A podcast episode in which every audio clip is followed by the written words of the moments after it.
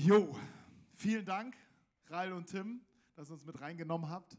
Und äh, ich muss sagen, ihr habt eine enorme Arbeit geleistet. Also diese Arbeit in so einer Zeit wie Corona aufrechtzuhalten, ist, ist wirklich eine enorme Leistung. Und äh, ihr habt richtig euch reingehängt, immer wieder neu nachgedacht, immer wieder neu überlegt und ähm, wirklich, wirklich genial. Also wir können auch nochmal einen Applaus für das ganze Team geben.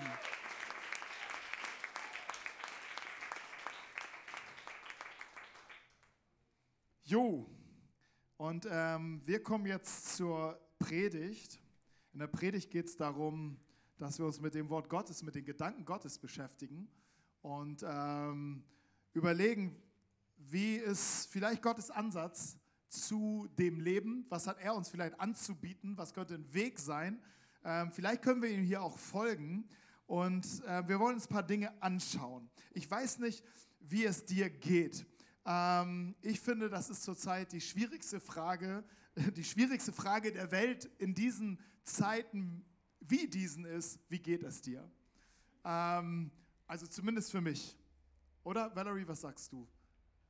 Du hast so schwierig, ne? Ist eine schwierige, ist irgendwie nicht so einfach und man irgendwie so eine Mischung aus, also ich spreche mal von mir, so eine Mischung aus Müdigkeit, Erschöpfung, Unsicherheit, man weiß nicht richtig, wo geht es jetzt eigentlich lang, Ängste, Sorgen, alles Mögliche.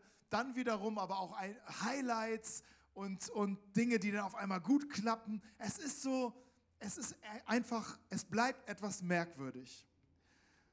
Und, ähm, und ich verstehe das auch, dass dass jetzt nicht die Zeit ist, wo man sagen könnte, yes, wir gehen voll nach vorne, wir haben die große Vision und wir, wir erobern das, wir erobern das, was vor uns liegt, sondern irgendwie ist es so, als würde so, ein, so, so, eine, so eine Fußkette mit so, ein, mit einem Eisenkugel äh, an uns hängen und wir kommen so gerade vorwärts irgendwie, wenn überhaupt vorwärts.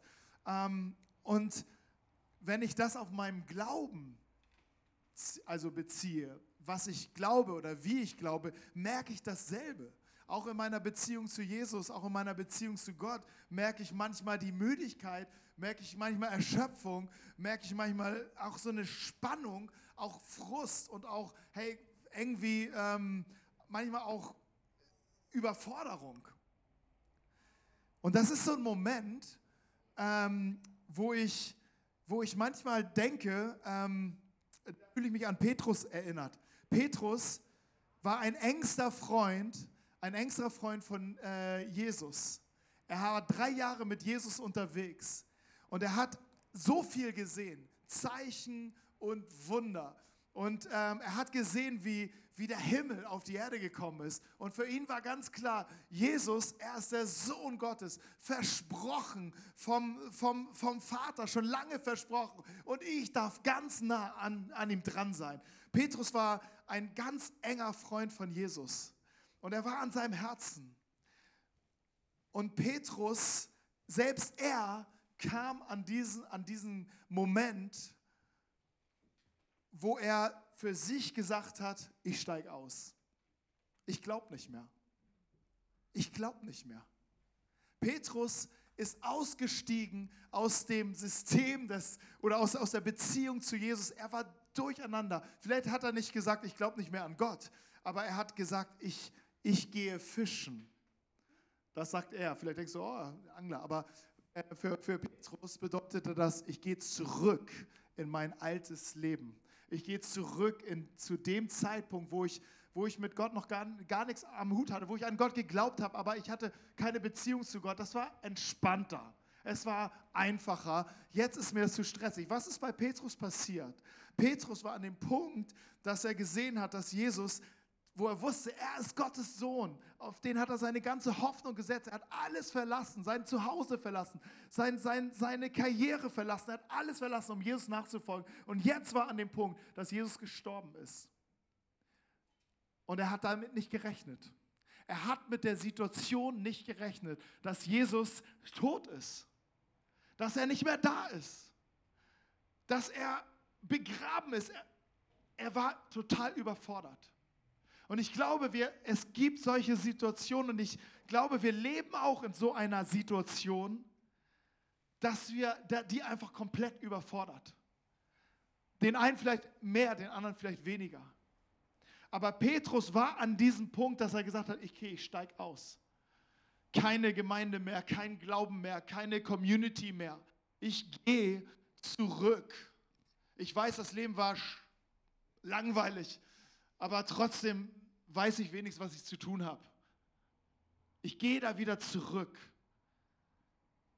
Und sein Glaube ist in dem Moment gestorben.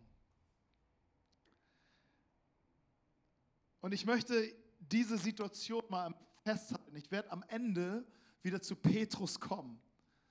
Wir, wir, ich möchte nur uns erstmal auf die Seite holen. Vielleicht geht es dir ähnlich, dass du denkst, hey, äh, ich bin überfordert und ich, ich möchte eigentlich jetzt was ganz Einfaches.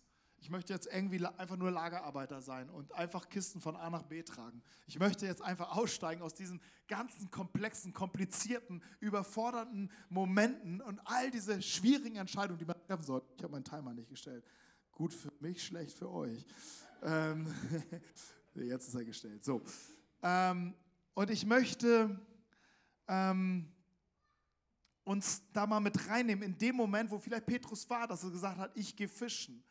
Vielleicht bist du, äh, drückst du es anders aus. Vielleicht aus, ja, ich will vielleicht. Also eigentlich will ich, eigentlich will ich ähm, das Leben leben, eigentlich will ich glauben, eigentlich will ich mit, mit Jesus unterwegs sein, eigentlich will ich ihn tiefer kennenlernen, aber irgendwie ist da so eine Ambivalenz auf einmal in mir und da so ein großes, dickes Vielleicht oder so ein großes, dickes Aber quetscht sich da rein, sogar in den Vordergrund und sagt irgendwie, mach dich innerlich etwas unentschieden.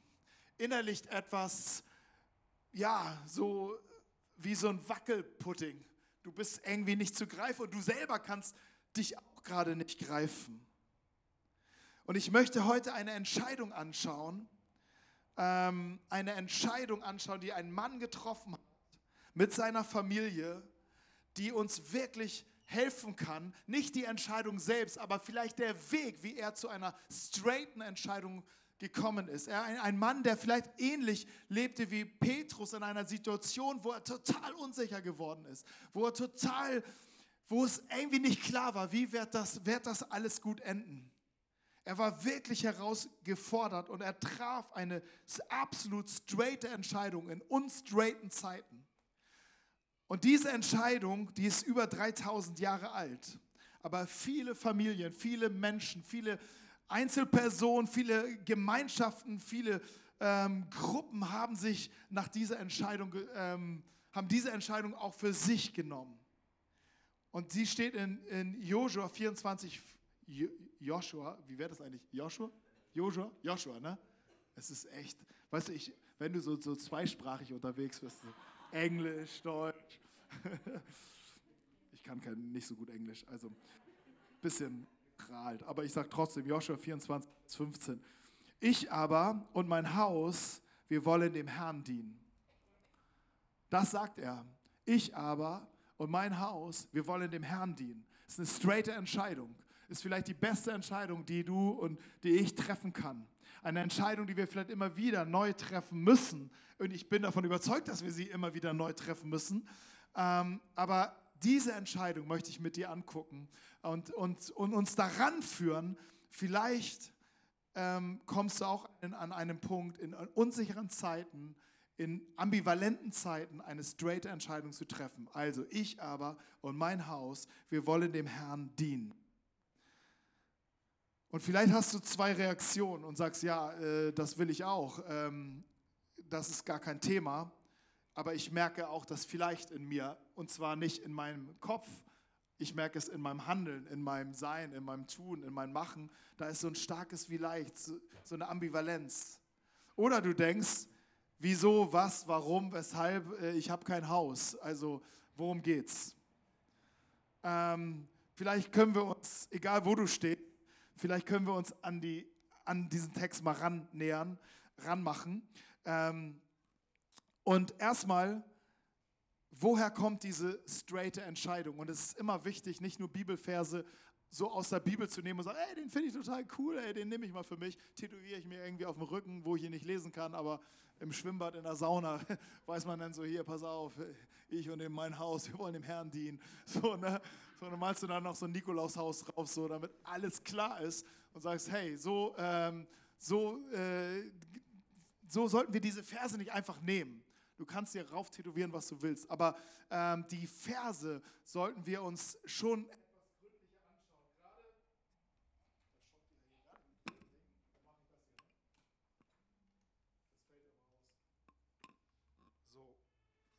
Okay, habe hab ich den? So, ähm, also gerade wenn man einen Text von einem Text stark angesprochen ist, lohnt es sich wirklich mal nach links und rechts von diesem Text zu gucken und was ist hier eigentlich wirklich gemeint.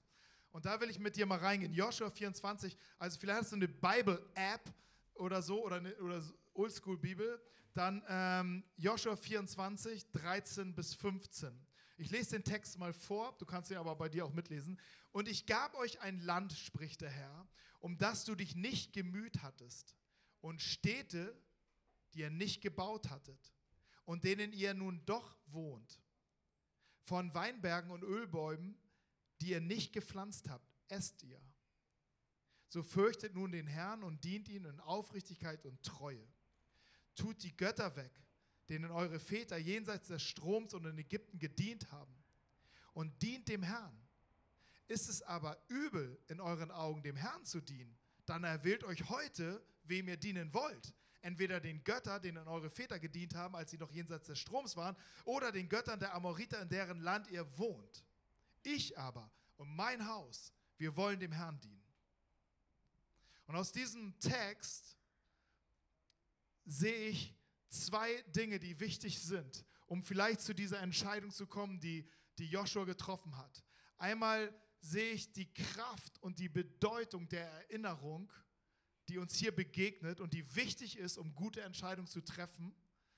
Und ich sehe etwas, dass er hier ein Fass aufmacht, das mich überrascht hat in dem Text. Ich sage mal, Gott oder Götze, irgendwas beten wir immer an. Ein Graubereich scheint es hier nicht zu geben. Und beides ist wichtig zu betrachten, bevor wir ähm, in, in guter Atmosphäre Yippie sagen und sagen, ja, ich mach, will das auch, ich will den Herrn dienen, sondern lass uns mal beide Schritte anschauen, denn Joshua ist auch diesen Weg gegangen, bevor er zu dieser Entscheidung gekommen ist. Also das erste ist die Kraft und die Bedeutung der Erinnerung. Er sagt im Vers 13, ich gab euch ein Land, spricht der Herr um das ihr euch nicht bemüht hattet und Städte, die ihr nicht gebaut hattet. Einmal kurz in die Story hinein. Joshua ist am Ende seines Lebens und er steht, seine Aufgabe war es, ein ganzes Volk in ein Land hineinzuführen, das Gott diesem Volk versprochen hat. Er hat es ihm versprochen schon seit Jahrhunderten. Und sie liefen mit diesen Versprechen, dieses ganze Volk liefen mit diesen Versprechen Gottes in ihrem Herzen herum. Und nun waren sie eigentlich in dem Finale ihrer Geschichte mit Gott. Sie waren da und Gott hat wirklich ihr Versprechen wahrgenommen. Äh, also äh, hat seine Versprechen wahrgemacht. Und Joshua finalisiert es hier. Guckt mal, ihr seid in einem Land, dafür habt ihr nichts getan. Es ist alles da, es ist ein Geschenk. Gott hat euch reich gesegnet. Und vorher führt er aus, die Verse 1 bis 12 vorher, äh, führt er nochmal vor Augen, wie groß Gott ist, wie, wie, wie Gott den Weg, den Gott gegangen ist mit diesem Volk. Und erinnert dass, dass das ganze Volk an die Treue Gottes, an die Kraft Gottes, an die Macht Gottes, an den Segen Gottes, an die Gnade Gottes, an die Souveränität Gottes. Und er führt sie sich vor Augen und sagt, hey, das ist euer Gott und das ist eine Geschichte, die er mit euch geschrieben hat. Und ich glaube, dieser Schlüssel ist so wichtig. Nicht, dass wir uns geschichtlich daran erinnern, für uns persönlich, ja, Gott hat mit irgendjemandem mal irgendwas gemacht, sondern Gott hat auch seine Geschichte mit dir geschrieben oder er möchte sie anfangen mit dir zu schreiben. Irgendwann gab es einen Punkt, wo, wo Gott angefangen hat, eine Geschichte, eine ganz persönliche Geschichte mit dir zu schreiben. Einige von uns haben vielleicht schon einige Seiten voll geschrieben bekommen mit der Geschichte mit Gott. Und andere sind vielleicht, da ist die Seite gerade aufgeschlagen und, und, und da ist ein himmlischer ähm, Füller, der sich gerade auf den Weg macht, die Geschichte zu schreiben. Wo auch immer du bist, aber was in dieser persönlichen Geschichte mit Gott steht, ist wichtig für dein Leben. Nicht nur für einmal, sondern dieses sich daran erinnern, okay, was hat Gott gemacht in meinem Leben?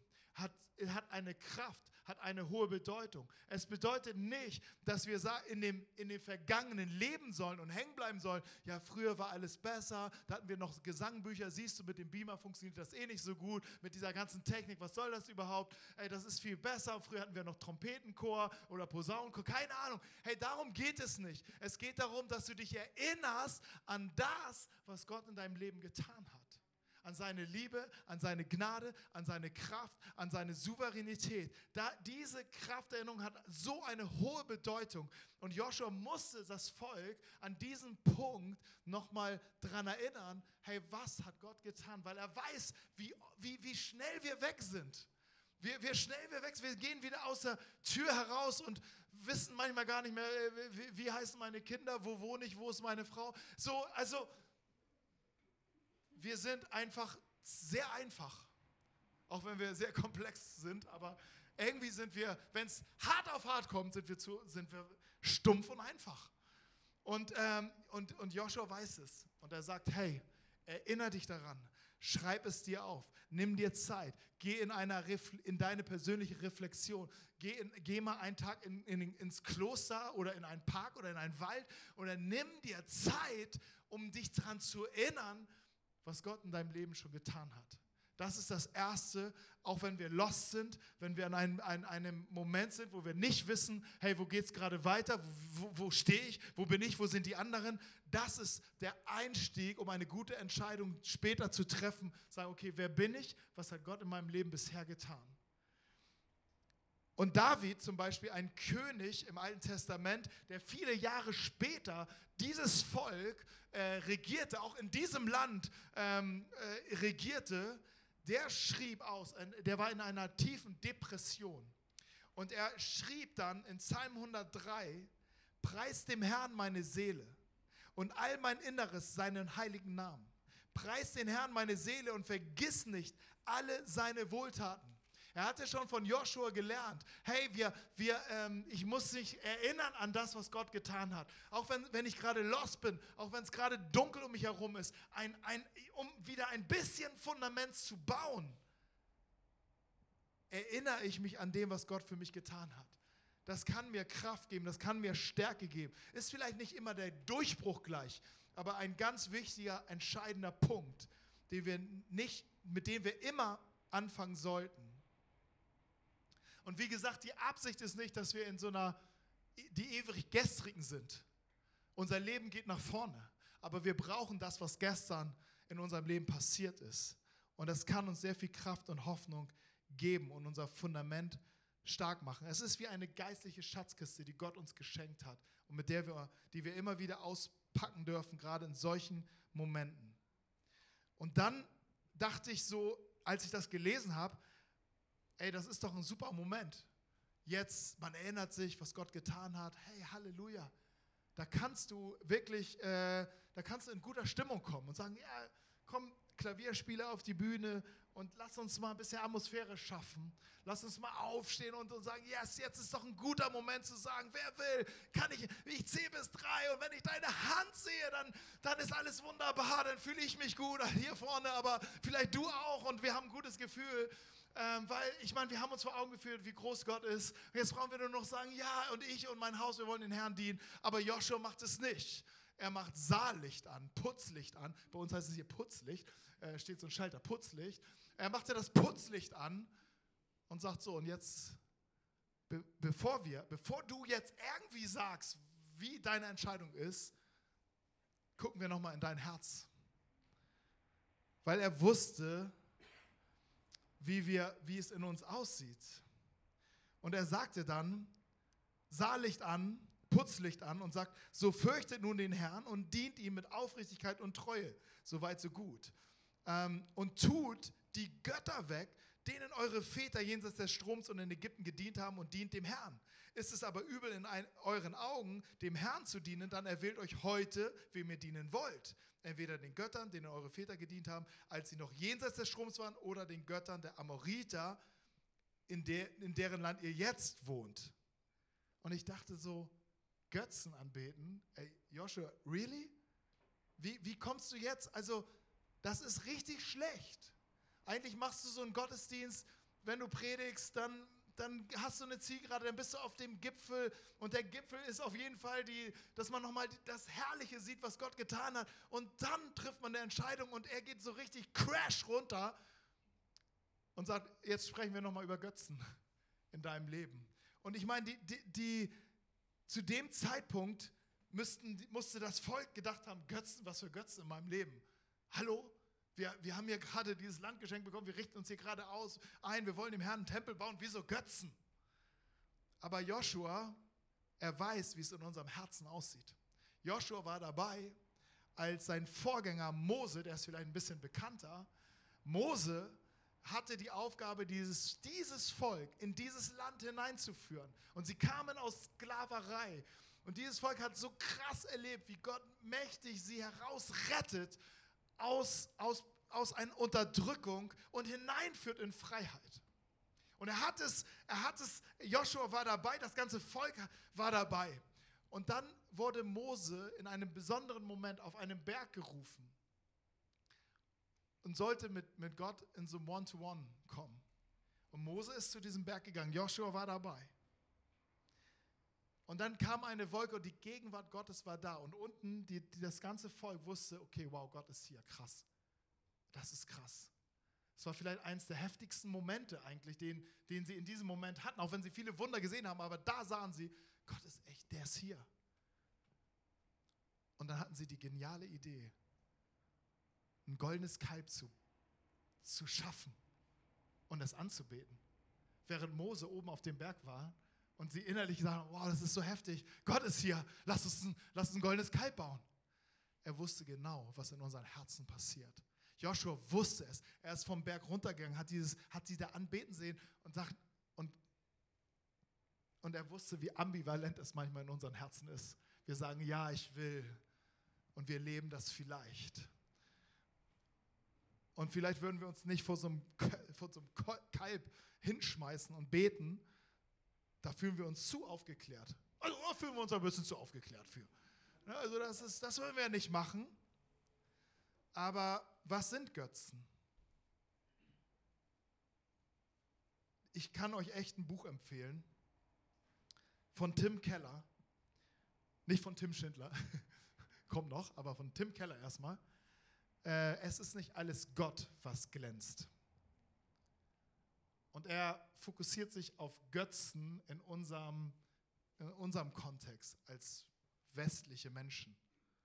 Und er sagt, ein Götze ist alles, was unsere Gedanken und unsere Gefühle mehr gefangen nimmt und von dem wir uns das versprechen, was uns nur Gott geben kann, was wir nur aus der Beziehung zu Gott bekommen können. Und jedes Mal spricht, sagt, schreibt er weiter, wenn man im tiefsten Inneren davon überzeugt ist, solange ich das habe oder dies, hat mein Leben einen Sinn. Dann bin ich wichtig, wertvoll und abgesichert.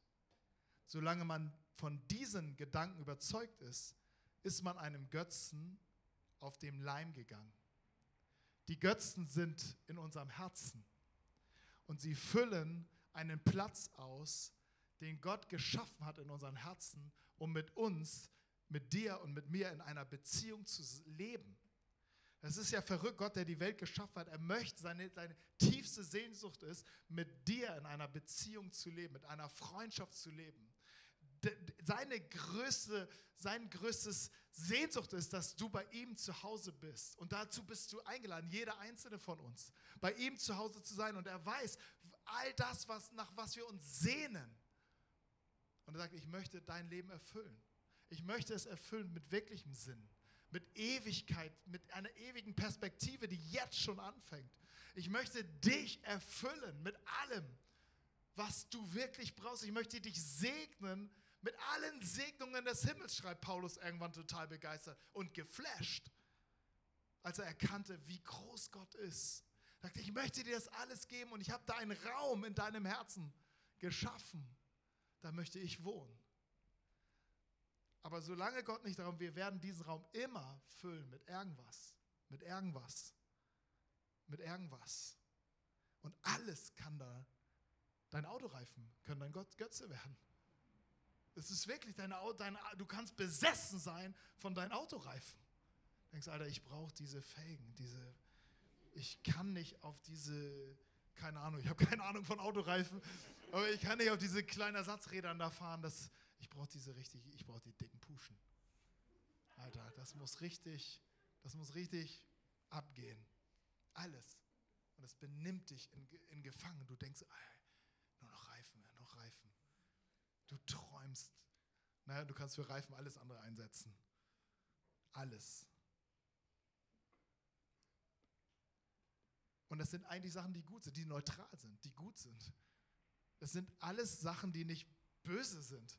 Geld ist nicht böse, beruflicher Erfolg ist nicht böse, Wohlstand ist nicht böse, Familie ist nicht böse, Sport ist nicht böse, Liebe ist nicht böse, Sex ist nicht böse, Drogen sind, ja gut, weiß ich nicht, ja, gut.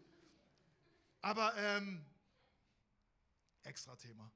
Aber all diese Sachen können sich so verdrehen, dass sie uns beherrschen. Und eine, wir messen diesen Dingen eine hohe Bedeutung zu. Und das geht in unserem Herzen, das ist in unserem Herzen. Erster König, der Sohn von, Salom, äh, von David, König Salomo. Er war der, der mächtigste König, den es eigentlich jemals gegeben hat. Und er, war, er hat ein, eine unglaubliche Herrschaft äh, ausgeübt. Er hat dem Volk unglaublich gedient. Und das war eine geniale Zeit. Nur sein letztes Viertel war so mies, dass alles kaputt gegangen ist.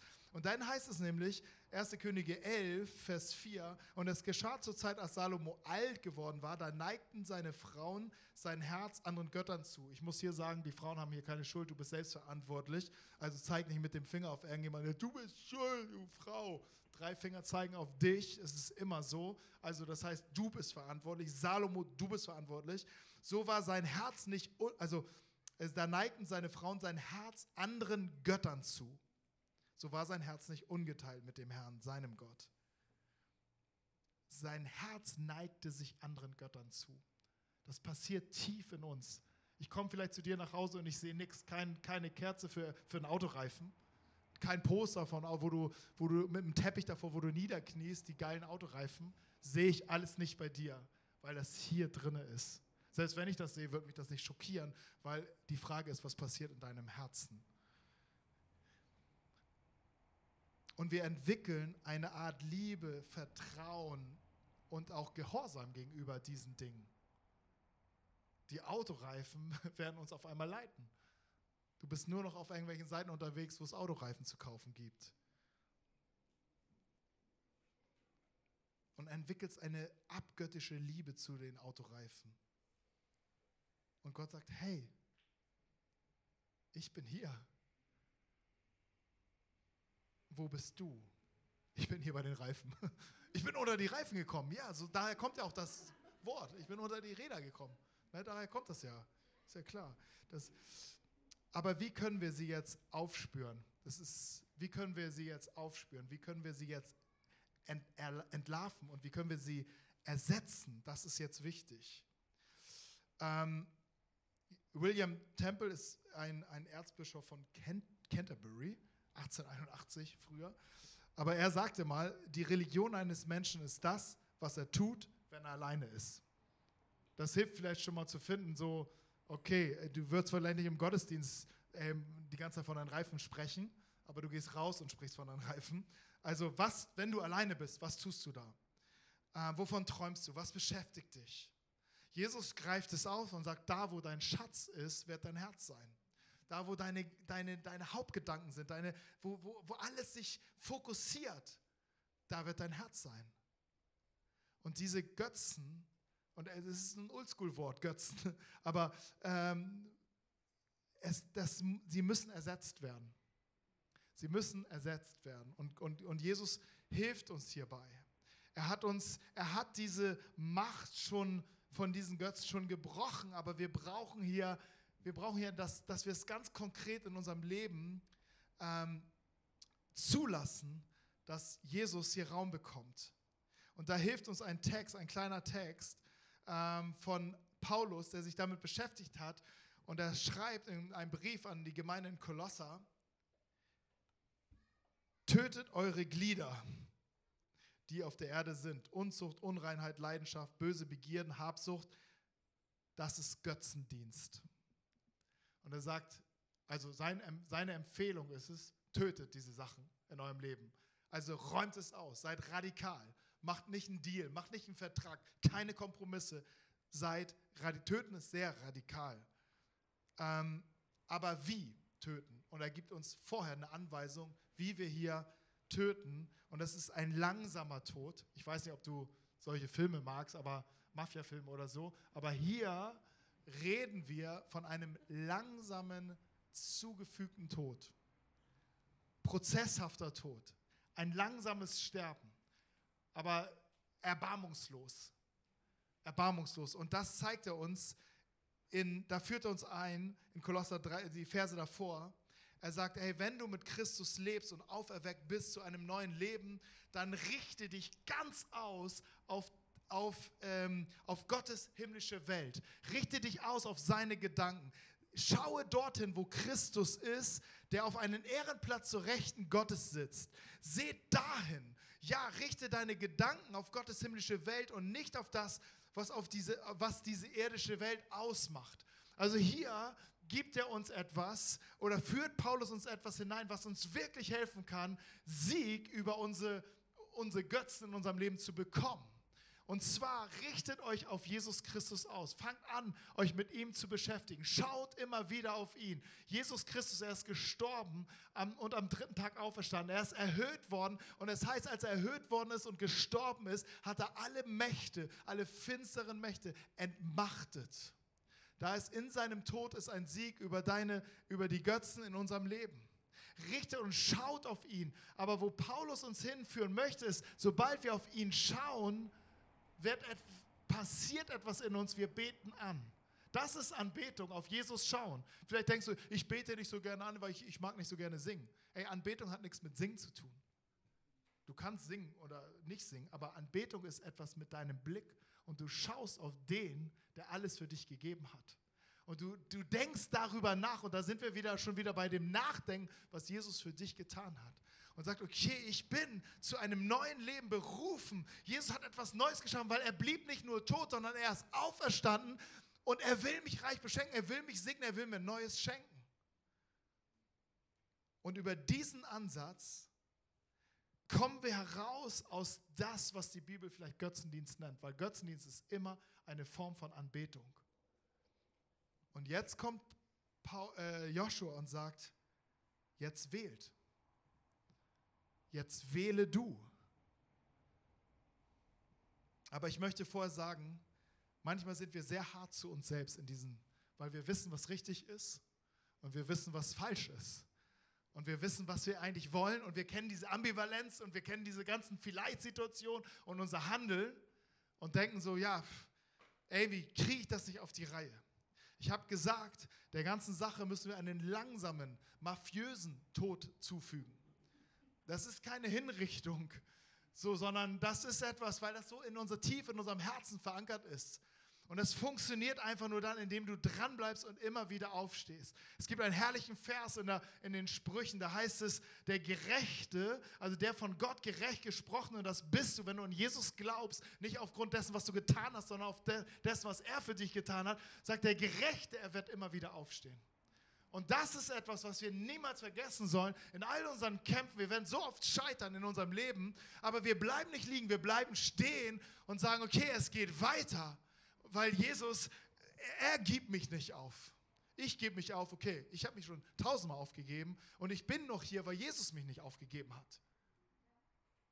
Weil ich bin erbarmungslos zu mir selber und viel zu hart zu mir selber. Das bedeutet nicht Richtung billige Gnade, das ist alles nicht so schlimm. Ich soll das schon sehr ernst nehmen. Aber trotzdem, Jesus, er gibt mich nie auf.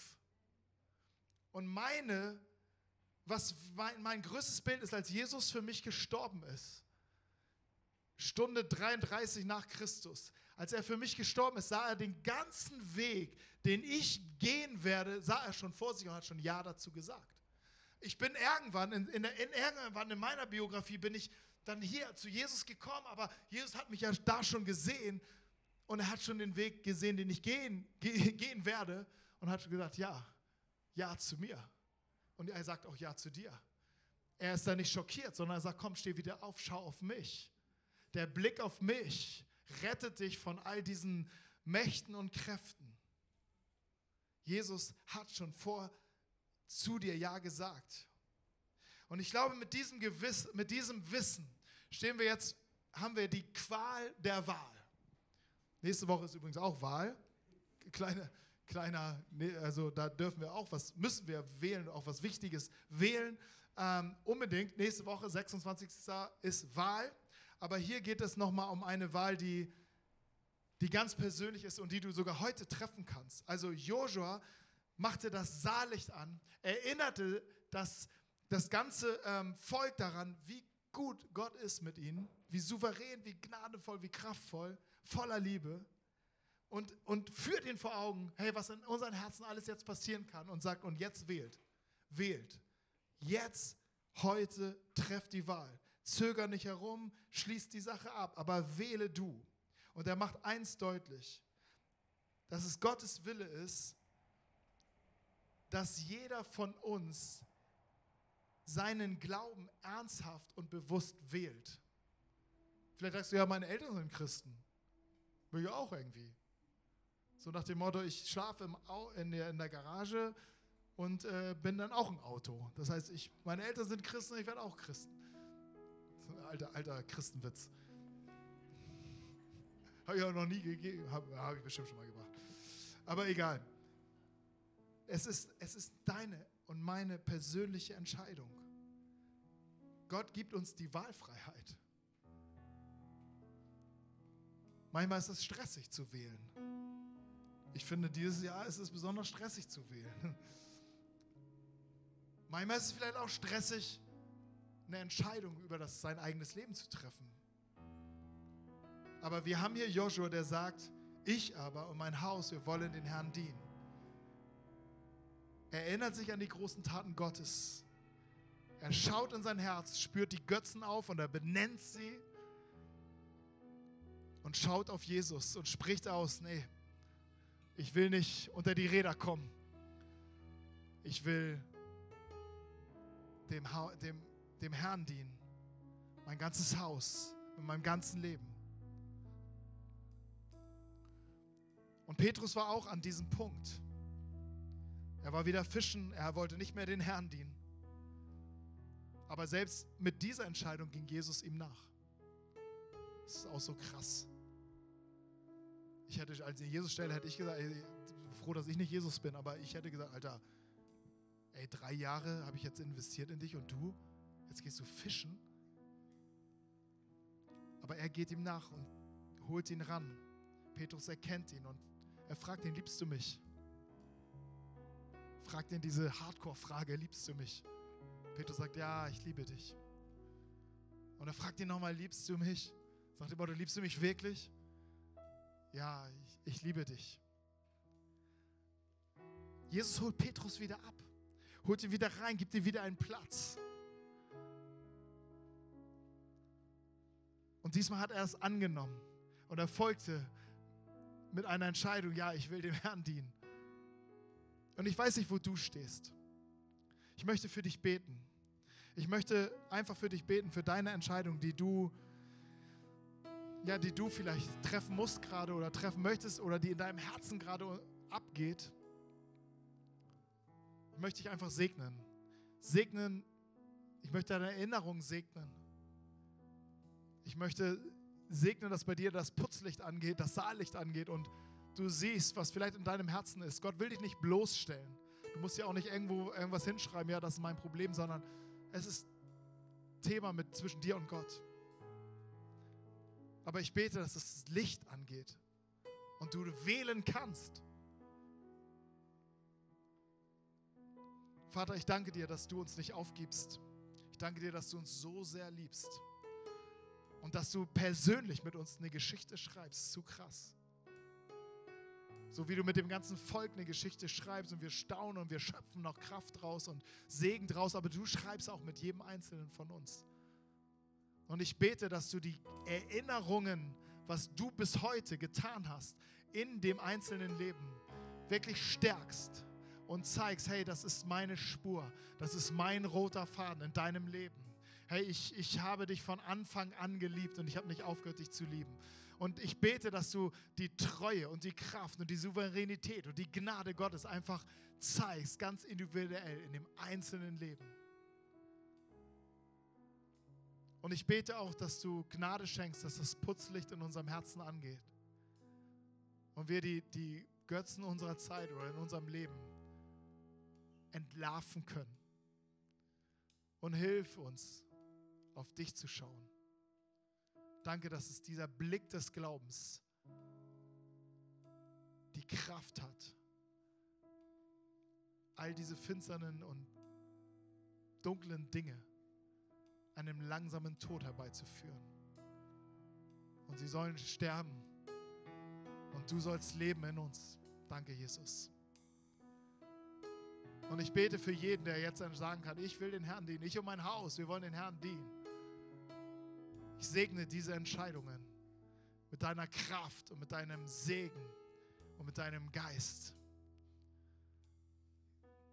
Lass uns einfach eine kleine Zeit nehmen, wo wir noch ein bisschen drüber nachdenken. Wir werden dann in, noch in ein Lied gehen, einfach, wo wir unsere Gedanken, wo wir vielleicht dieses Lied auch zu unserem Gebet machen können, wo du dieses Lied zu deinem Gebet machen kannst. Aber jetzt einfach noch mal eine Zeit nachzudenken, vielleicht für dich zu beten, zur Ruhe zu kommen und sacken zu lassen.